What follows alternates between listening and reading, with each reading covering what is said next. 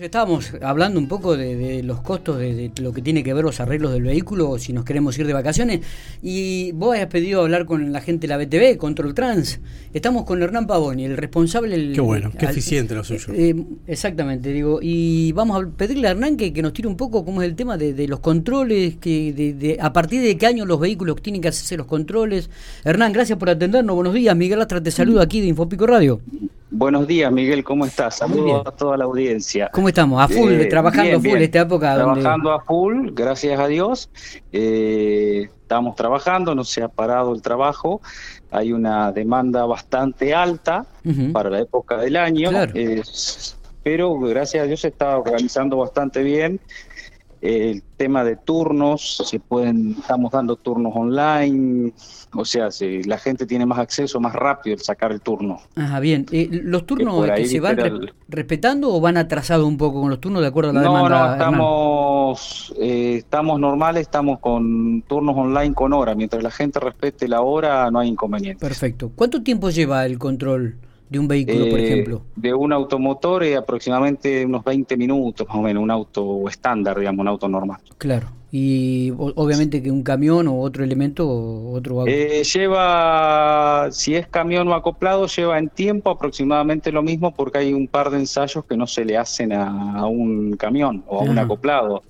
Lo que por ahí tenés una demora mayor en hacer lo que es el sistema de frenos, el ensayo de freno lo ganás por otros ensayos que a lo mejor no llevan, ¿viste? Claro, claro, claro. Pero eh, se programa si ingresan a la página nuestra, eh, se, se, pueden programar los turnos desde ahí, inclusive hasta 15 días anticipado, entonces eso nos da un margen a nosotros para mantenernos organizados, ya saber una demanda, con la demanda previa ya vamos viendo, viste, la, eh, eh, la organización de los tiempos. Está, está, bueno saberlo. ¿Y cuál es el costo de un control de un vehículo o de un camión, si se puede saber, Hernán? Eh, sí, no, no habría inconveniente. Una unidad de carga te está en 10 mil pesos y una unidad de uso particular, llámese un auto, sí.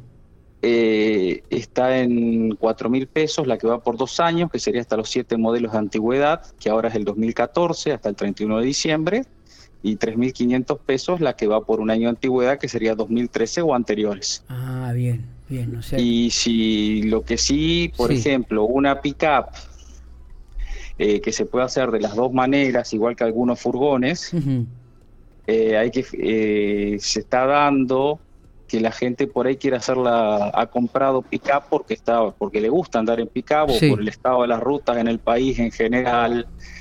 Eh, viste, va subiendo la altura de los vehículos por, por los estados de mantenimiento y eh, han aparecido muchas camionetas que son de uso particular, o sea, camionetas que no están destinadas a carga, que no son de una eh, empresa, que no andan con carros, no andan con carga, se los compran por una comodidad o porque por un gusto a veces, o por moda, está por moda. Y esas camionetas en este momento se pueden estar revisando como uso particular, que en una época no se permitía, o sea, se decía si es pickup sí o sí carga. Bueno, ahora se permite. Si es pickup, no es de una empresa, no es una sociedad, eh, bueno, también es una especie de declaración de la persona que está diciendo que no la va a utilizar como un vehículo de carga. Claro, está bien, está bien, está bueno saberlo esto también. Eh, Hernán, ¿y cuáles son aquellas este, deficiencias que van encontrando los vehículos que son denominadores comunes en, esta revisión técnica? y en, en, lo que es liviano, muchas veces luces, eh, las, las luces digamos, a veces luces de alguna luz de posición, alguna luz de freno, las que por ahí uno puede controlar cuando maneja. Porque una luz alta o una baja uno lo nota enseguida, ¿viste? Eh, después eh, sistemas de freno, sobre todo frenos traseros a veces, y lo que son rótulas y bujes de parrilla, eh, extremos de dirección, lo que es tren delantero. No, normalmente como se está realizando un parque automotor bastante moderno en La Pampa, hay un parque automotor bastante nuevo, no hay grandes falencias en los autos. Eh, por ahí hay otras zonas del país donde hay autos más antiguos. Nosotros tenemos un parque relativamente nuevo el que revisamos. Son autos entre los 10, 12 años que la gente normalmente le está haciendo un mantenimiento. Puede tener algún detalle, pero es un buen dato este que estás este, manifestando, Hernán. ¿eh? Normalmente las unidades que nosotros revisamos son unidades eh, que están en buen estado. Y nosotros siempre aconsejamos a la gente, para que tenga una idea, Miguel, que no, no, haga una revisión previa del auto. Si, bueno, si vos me decís, bueno, tengo dos cubiertas que están completamente peladas, que no sirven más, sí, cambialas, no tiene sentido ni. Pero nosotros no cobramos reinspección. O sea, si vos ah. tuvieras que reparar algo dentro del plazo de 60 días que se te da, si vos volvés, se te vuelve a cobrar la revisión técnica. Está bueno saberlo. Está muy Entonces, bueno saberlo. muchas veces no se justifica a lo mejor empezar a recorrer talleres, no por el dinero, porque a lo mejor hay que hacer las cosas, sino por los tiempos que uno dispone previo a la revisión, que por ahí dice, bueno, lo hago no la última semana antes de viajar, lo hago un mes antes y si surge algo, ya tengo un plazo para reparar tranquilo, elijo el mecánico, elijo el turno, lo que puedo gastar, porque hay veces que uno, hoy cualquier reparación de un auto es cara, o sea, que es cara. Eh, significan las cuentas de una familia un monto interesante. Muy interesante. Y cuando eh, esta persona repara el auto y vuelve, ¿ustedes le entregan una vez que vuelve de, por segunda vez este, y, confirmando que hizo reparar el auto de aquella deficiencia que habían encontrado, ahí le entregan el certificado? O... Claro, en primera instancia, no siendo una falla grave, lo que se consideran falla grave sería no tener ninguna luz, no tener frenos, o sea, no que una rueda frene menos, sino que tenga un, problema grande de frenos, los que se consideran fallas graves, eh, se le entrega una documentación provisoria por 60 días. Correcto. Durante esos 60 días, como no son unidades que prestan servicios ni de carga ni de pasajero hacia terceros, tienen libertad de circulación. Bien. Entonces, cuando la persona, supongamos, concurre el día hasta el día 59 inclusive, concurre, se le controla lo que uno indicó eh, que tenía que reparar y si está en el caso de estar bien, se le extiende una nueva documentación con fecha nueva, con fecha que se reinspeccionó la unidad, con la vigencia a partir de esa fecha y toda documentación nueva, el certificado fiscal, el certificado que se utiliza con la foto impresa del auto nuevamente, con la oblea reglamentaria para adherir en el parabrisa, con toda la documentación nuevamente emitida, con fecha actual. Está bien, bien. Eh, hablando de documentación, ¿qué documentación hay que llevar para poder hacer la verificación? Y la documentación es, básica, es eh, la cédula de identificación, lo que era la cédula verde tradicional, que la mayoría de las nuevas son color celestito, o, la cédula azul, vamos a autorización de manejo. Eh, si el auto dispusiera de GNC, la cédula de GNC vigente. En eso hay que prestar atención que figure, el, digamos, en la cédula figura el día, en la tarjetita de GNC figura el día no es todo el mes a veces. Para hacer la revisión se toma en cuenta el día y no el mes únicamente. Bien. Eso se, se, puede leer en la tarjeta, o sea, el titular lo puede leer en la tarjeta y si tuvieras técnica vigente, la técnica vigente.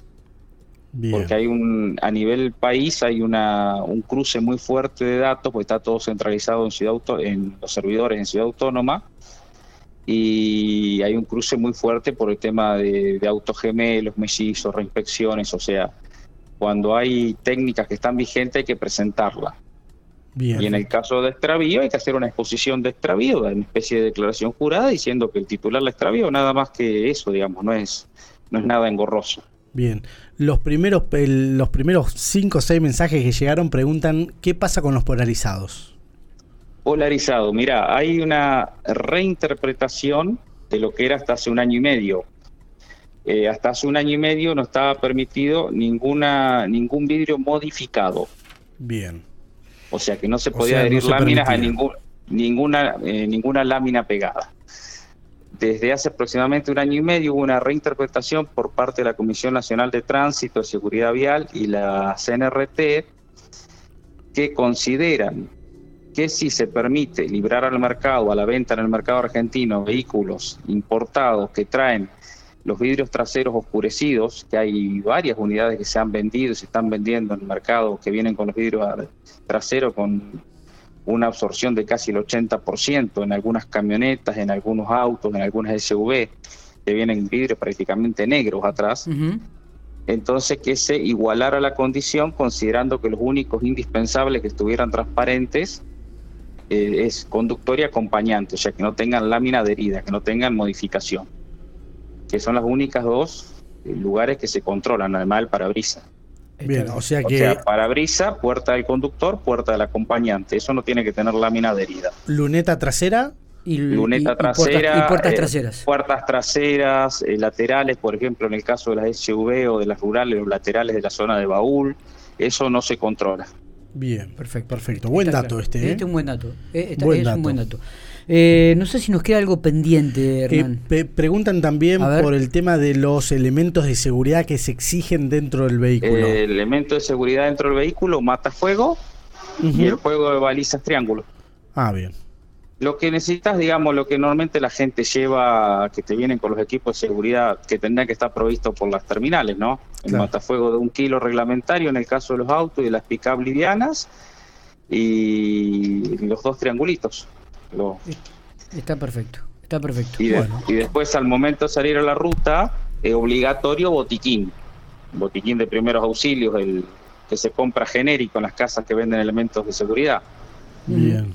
Eh, o en la eh, farmacia, sabe ver, en muchos casos. Chaleco eh, refractario y esas cosas también, porque tengo entendido que. No, chaleco, chaleco refractario, bolsa mortoria, todo eso que en algún momento, en algunos distritos, solicitaban, hay una aclaración de la Comisión Nacional de Tránsito, ya te digo que hace debe ser 2017, 2018, no lo tengo presente en este momento, en el cual eso, esa, las reglamentaciones locales son aplicables únicamente a los vehículos radicados en la localidad. Bien. Eh, por ejemplo, si mañana sacara General Pico una ordenanza que pide eh, el chaleco refractario como obligatorio sería únicamente aplicable a los vehículos radicados en General Pico. Ah, perfecto. Si viniera un vehículo de Santa Rosa no se le podría solicitar, o al revés. Si sí, sí, sí, sí, sí, Está bueno. o sea, esos son reglamentos. Eh, chaleco refractario es aconsejable tenerlo porque vos te da una, en horas nocturnas, digamos, tarde, amanecer o anochecer, eh, se ve de lejos de más de 600 metros normalmente reflejan la, superficie que tienen reflectivas, por un tema de seguridad propia, no porque sea obligatorio. Eh, última pregunta, por lo menos de mi lado. Eh, el tema de la verificación técnica, ¿dónde se exige? ¿En, La Pampa se exige? ¿En otras provincias se exige? ¿Cómo, funciona esto? Eh, la Pampa está desde el año 2009 eh, adherida a la Ley Nacional de Tránsito y a la 26363, que es la que, no, sé si se acuerdan, fue cuando empezó el, el trámite de la licencia única del carnet de conductor, que se firmó un par de convenios, en aquel momento era Berna el gobernador, y yo no mal no recuerdo, tiene que haber sido Jaime, secretario de Transporte, que se firmó acá en Pico. El convenio entre nación y provincia, esa fue la adhesión completa a la Ley Nacional de Tránsito, que incluía, bueno, lo que era pasajero ya estaba incluido, pasajero provincial, y después se hizo eh, auto provincial también. Inclusive los autos de La Pampa revisan dentro de nuestro sistema de cómputo, el sistema provisto por nación, los autos de La Pampa revisan con una numeración de certificado distinta al auto que proviene, por ejemplo, de provincia de San Luis. Es otra numeración. Bien. Está claro. Está, perfecto. Eh, digamos, el auto, eh, digamos, desde, el año 2009 en todo el país es obligatoria la revisión técnica. Vos tenés distritos, La Pampa, por ejemplo, como provincia, Córdoba como provincia, que no la están fiscalizando, o sea, no te están haciendo el control de lo que es el uso particular. Bien, perfecto. Que lo, lo que lo que eso te lleva es que cuando vos salís de tu distrito, de un distrito que no fiscaliza e ingresás a uno que fiscaliza, como puede ser provincia de Buenos Aires, ciudad autónoma, eh, provincia de Santa Fe, eh, te pueden hacer una multa, sos pasible de ser multado. Ok, bien. O sea, acá, en La Pampa no se está fiscalizando, eh, pero sí. Pero no es que no sea obligatorio. Pero no, es que, no, sea, obligatorio. Claro, la policía, o sea, no te la va a pedir para el caso de los particulares. Claro. Eh, no es así para el caso de transporte de carga. Claro, la Pampa está fiscalizando en este momento carga y pasajero. Bien, perfecto. Perfecto. Hernán, gracias por estos minutos. Te dejamos trabajar porque tenías mucha gente, así que te agradecemos muchísimo estos datos que nos has dado, eh, que ha sido muy ilustrativo, por cierto. Muy bueno, muchas gracias a ustedes por el llamado. pasen todos un muy buen día. Bueno, muy bien.